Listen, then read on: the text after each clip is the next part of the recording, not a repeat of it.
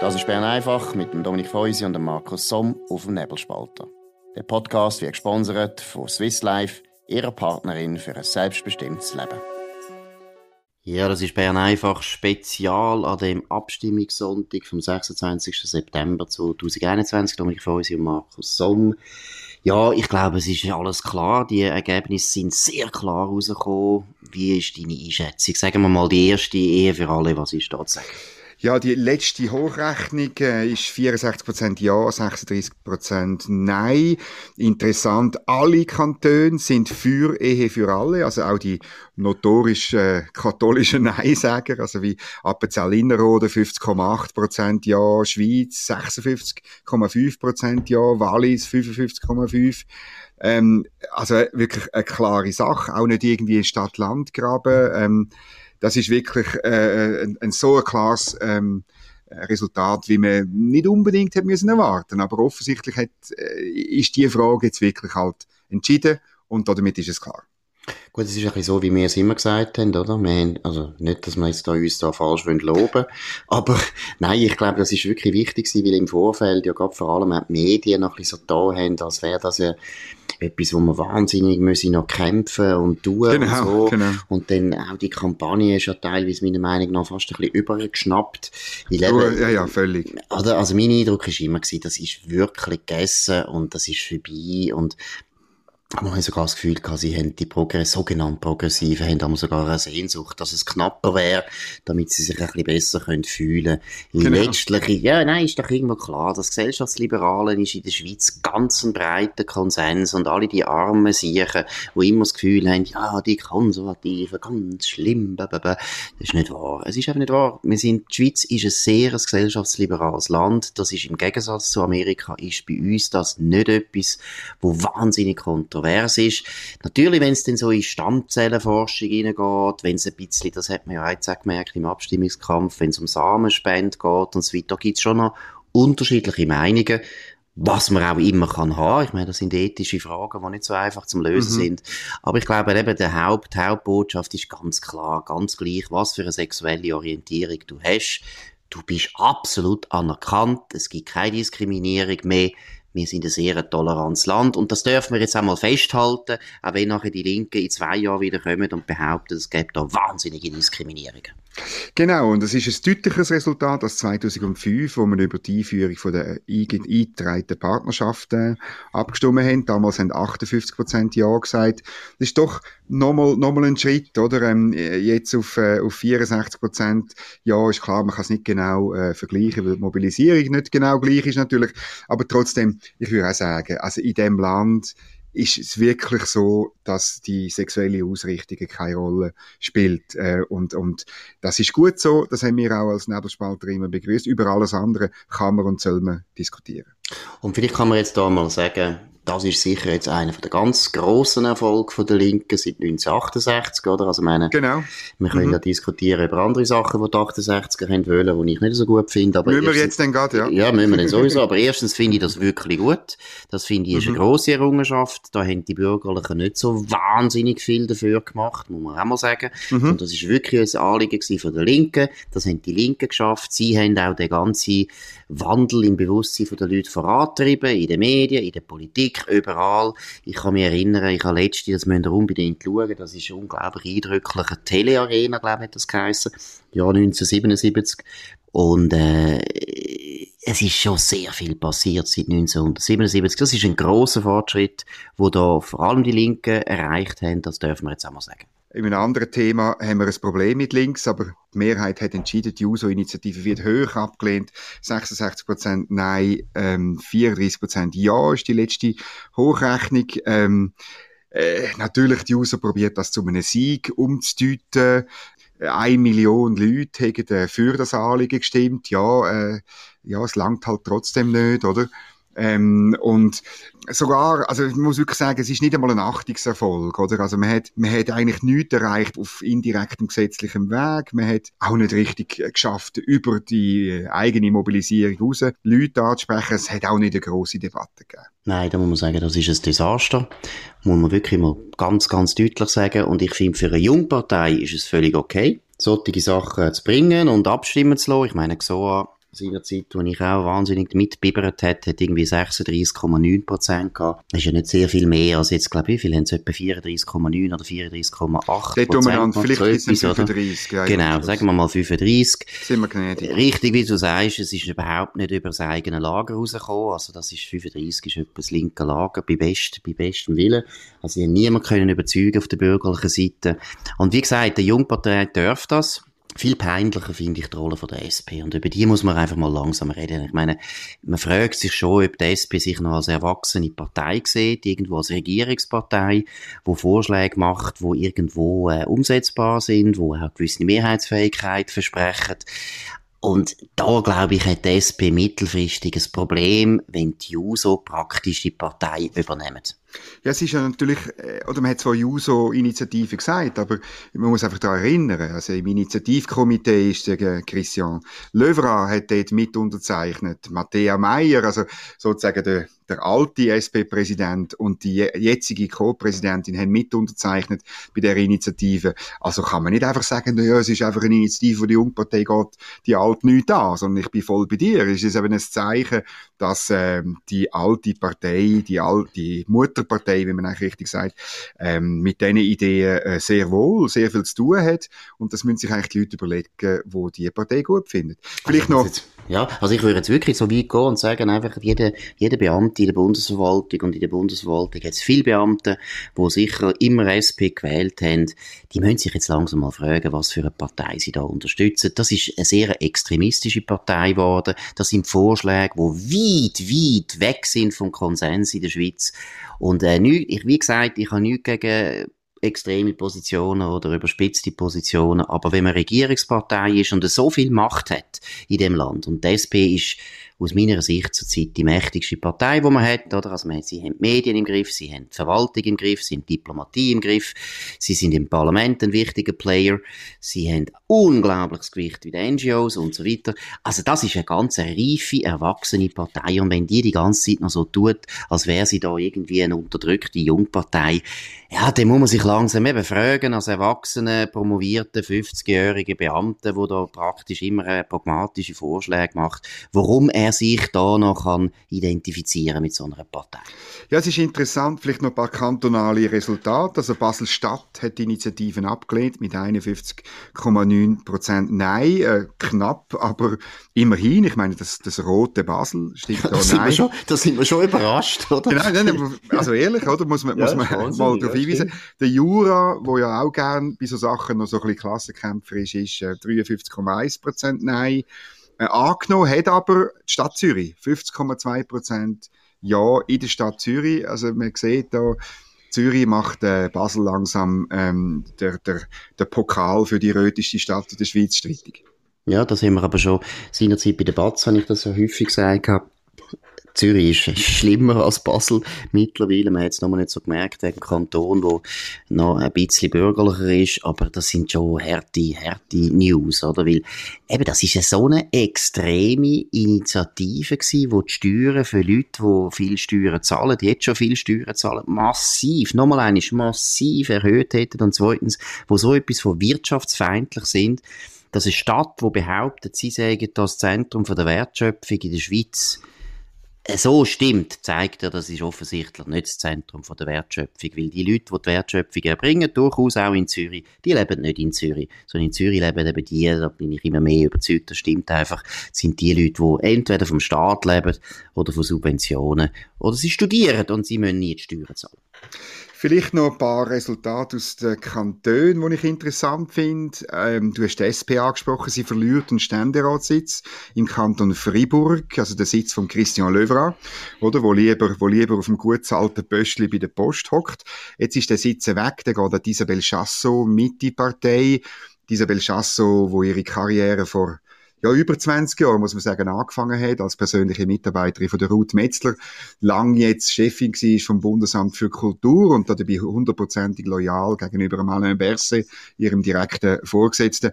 Sie ist am Ziel von ihren Träumen und äh, geht ins, kommt ins Stöckli. Das ist interessant, weil der Sitz eigentlich seit 40 Jahren mit ganz kleinen Unterbrüchen ein SP-Sitz war. Ähm, der Kanton Freiburg ist jetzt vertreten mit, einer, mit einer Ständerätin äh, für, für die FDP, eine ein, ein junge äh, Romande, und äh, mit der Isabelle Chassot.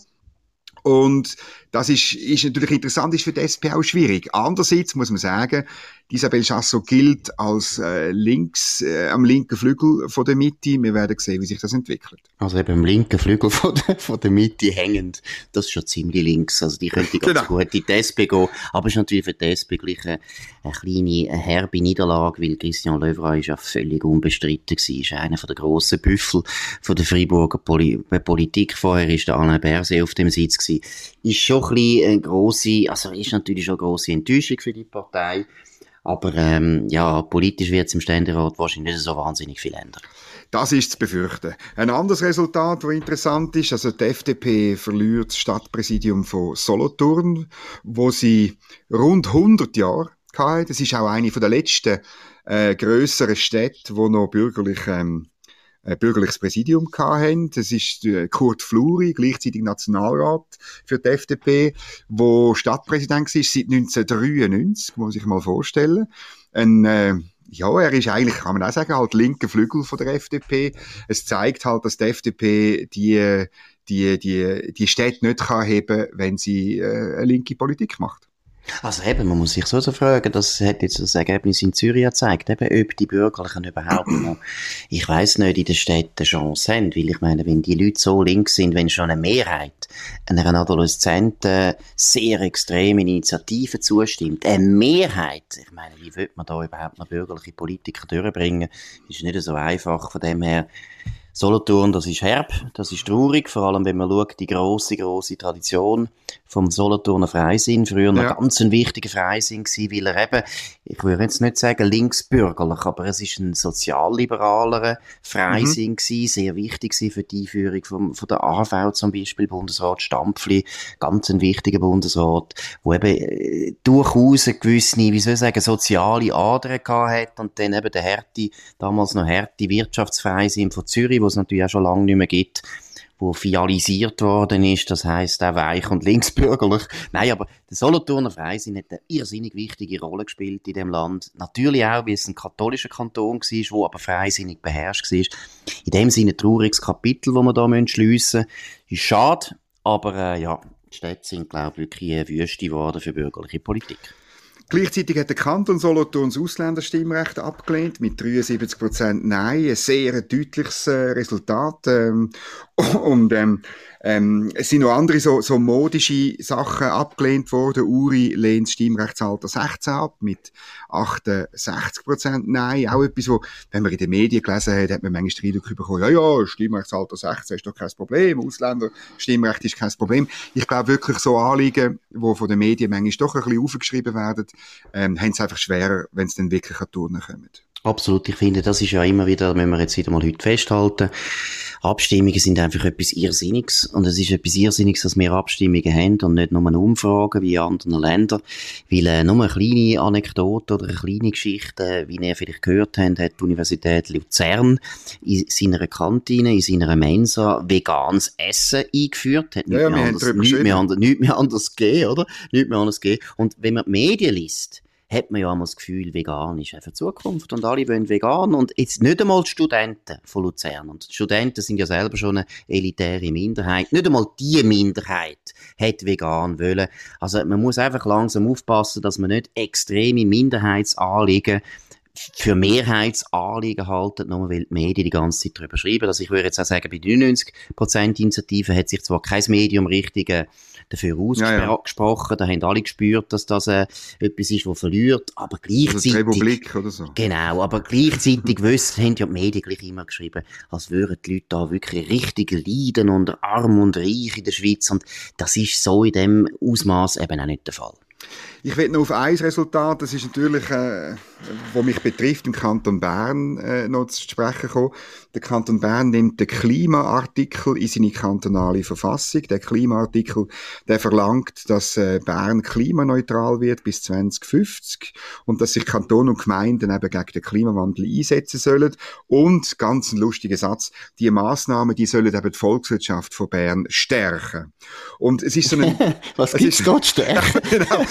Es ist so ein, nein, und es ist so ein Gummiartikel, er stammt übrigens aus der, aus der, äh, aus der äh, Idee von Bruno Vanoni, einem äh, landesweit bekannten Journalist, früher. Den ich gut kenne, ist ein guter Tagesanzeiger. Ja, genau, genau. Äh, ist jetzt grüner Grossrat, äh, schon relativ lang, äh, wahrscheinlich. Aber, und, und der Witz ist ja, der Bruno Vanoni, ähm, äh, es tut mir leid, das müssen ich sagen, aber 2050 wird es ihn nicht mehr geben, weil er jetzt schon relativ lang pensioniert ist.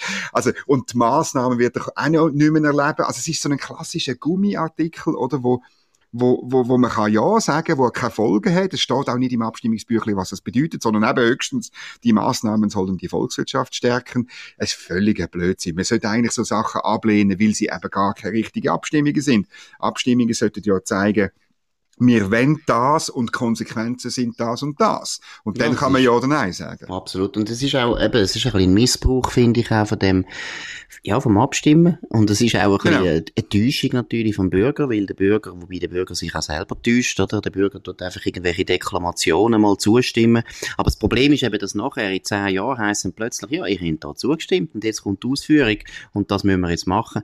Aber wir haben ja das gesehen beim Energiegesetz, äh, bei der Energiewende, und mit dem CO2-Gesetz, das eben immer viel, viel einfacher ist, gute Absichten einfach einmal festzuhalten, genau. als nachher wirklich den Preis dafür zu zahlen. Und ich finde wirklich, das ist, eine, das ist eine Verwahrlosung von der Politik.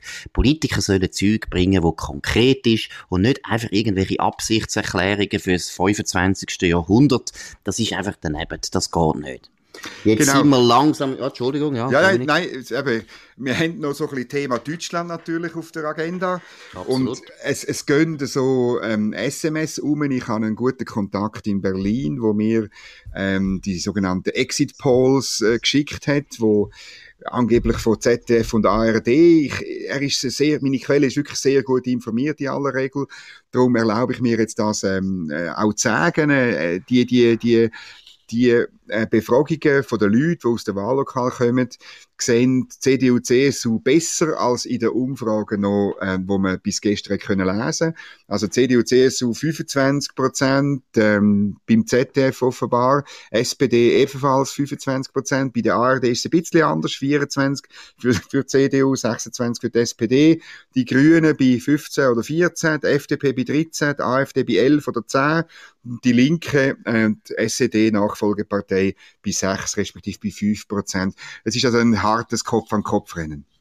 Ja, und das äh, bestätigt ein bisschen meine ja, meine Ahnung. Aber wir sind jetzt noch ein bisschen früh, aber irgendwo habe ich immer gedacht, ja, die Umfragen, also wirklich, könnte die stimmen, weil es sind ja so viele Leute, äh, haben ja durchaus angegeben, sie sagen unentschieden bis zu 30 Prozent. Und das ist so viel, dass es eigentlich wahnsinnig schwierig ist, erstens da aus dem äh, Umfragen zu machen, wo wirklich stimmen. Und das Zweite natürlich auch, die zwei grossen Parteien sind doch sehr nah zusammen gewesen. Und wenn man so die Fehlermargen anschaut, sind die eigentlich praktisch identisch gewesen. Also ich wäre nicht überrascht, wenn heute Abend eine lange, lange Zeitpartie uns bevorsteht, ja. weil letztlich geht es einfach darum, welche Partei, also CDU oder SPD, ist stärker und kann dann den Kanzler wahrscheinlich stellen oder probieren, die Regierung zu bilden als erste Partei. Es ist nicht unbedingt nötig, dass der Kanzler gestellt wird von der, von der grössten Partei, aber meistens ist es so. Äh, es ist so, wir sind zum Schluss gekommen, wir schauen auch natürlich, wie das sich weiterentwickelt und wir werden am 11. nochmal ein Bern einfach spezial machen, wenn dann die Ergebnisse ein bisschen klarer sind. Wenn sie nicht klar sind, wenn wir nur das Gleiche können sagen wie jetzt, dann machen wir kein Bern einfach. Wir werden das natürlich auch auf unserer Homepage mitteilen, nicht, dass ihr da das Gefühl habt, ihr müsst da bis am 11. auf, aufbleiben und das bringt nichts. Aber äh, grundsätzlich sind wir noch einmal da. Am 11. wenn die Ergebnisse ein bisschen klarer sind und wir wirklich ein paar gültige Aussagen machen können. Das war es von Bern einfach spezial an dem speziellen Abtim Abstimmungssonntag, wo sicher jetzt nicht gerade eine wahnsinnige Hängepartie geworden genau. ist, sondern die Leute haben wirklich ein bisschen gewusst, was läuft, aber trotzdem ein sehr erfreulicher Sonntag, kann man vielleicht auch mal festhalten. Die richtigen Sachen haben gewonnen und die richtigen Sachen haben verloren. In dem Sinne wünschen wir noch einen schönen Sonntag. Markus Somm und Dominik Feusi, danke für die Aufmerksamkeit und bis bald.